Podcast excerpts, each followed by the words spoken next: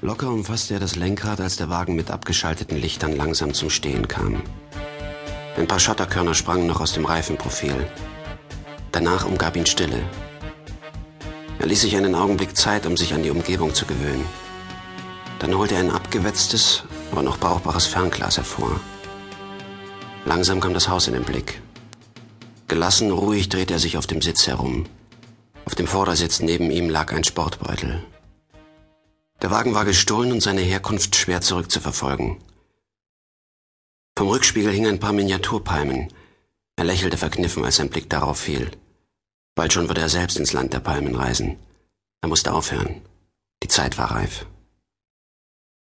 Luther Whitney war 66 Jahre alt und hatte somit offiziell Anspruch auf Rente oder eine staatliche Unterstützung.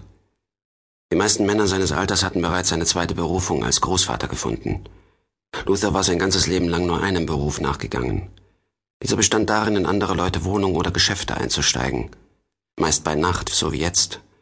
Und so viel von ihrem Eigentum mitzunehmen, wie er tragen konnte. Wenngleich er eindeutig auf der falschen Seite des Gesetzes stand, hatte er doch nie in Wut oder Angst eine Pistole abgefeuert oder ein Messer geschleudert. Und er stahl nur von jenen, die den Verlust ohne weiteres verschmerzen konnten. Einen nicht unbeträchtlichen Teil seines Lebens hatte er in verschiedenen Besserungsanstalten entlang der Ostküste verbracht. Jahre waren aus seinem Leben gerissen worden, wichtige Jahre. Doch daran konnte er nichts mehr ändern. Seine Fähigkeiten hatte er so weit verfeinert, dass er hoffen durfte, keine vierte Verurteilung mehr zu erleben. Die Folgen eines weiteren Fehltritts lagen klar auf der Hand. Er würde die vollen 20 Jahre bekommen, und in seinem Alter bedeuteten 20 Jahre die Todesstrafe. Doch selbst angesichts aller Risiken konnte er den Blick nicht von diesem Haus abwenden, von diesem Anwesen besser gesagt. Schon seit einigen Monaten ließ es ihn nicht mehr aus ihrem Bann. Heute Nacht würde diese Faszination enden. Middleton, Virginia, 45 Autominuten westlich von Washington, D.C. Ein Ort riesiger Landsitze, wo ein Jaguar nichts Besonderes war. Ebenso wenig wie Pferde, deren Wert die Bewohner eines Großstadt-Apartmenthauses ein Jahr lang hätten ernähren können. Luthers immer noch scharfe Augen suchten die Gegend gründlich ab. Nur ein vereinzeltes Glühwürmchen blinkte ihm zu. Davon abgesehen war er allein. Er fuhr ein Stück weiter die geteerte Straße hinab und setzte das Auto dann rückwärts in einen kurzen Feldweg, der in einer kleinen Gruppe dicht gewachsener Bäume endete. Sein stahlgraues Haar war von einer schwarzen Skimütze verdeckt, in das ledrige Gesicht hatte er Tarnfarbe geschmiert. Er sah aus wie der Army Ranger, der er einst gewesen war. Luther stieg aus dem Wagen. Hinter einen Baum geduckt beobachtete er sein Ziel. Wie viele Landsitze war er direkt von der Straße oder den umliegenden Wäldern aus zugänglich. Luther wählte den letzteren Weg. Er brauchte zwei Minuten, um das Maisfeld zu erreichen, das an das Haus grenzte. Er verharrte einen Augenblick, dann verschwand er im hohen Dickicht der Maisstauden. Den Zeitplan dieser Operation war Luther während des letzten Monats immer und immer wieder in Gedanken durchgegangen. In seinem Kopf war jede Einzelheit hunderte Male abgelaufen, wie ein Film.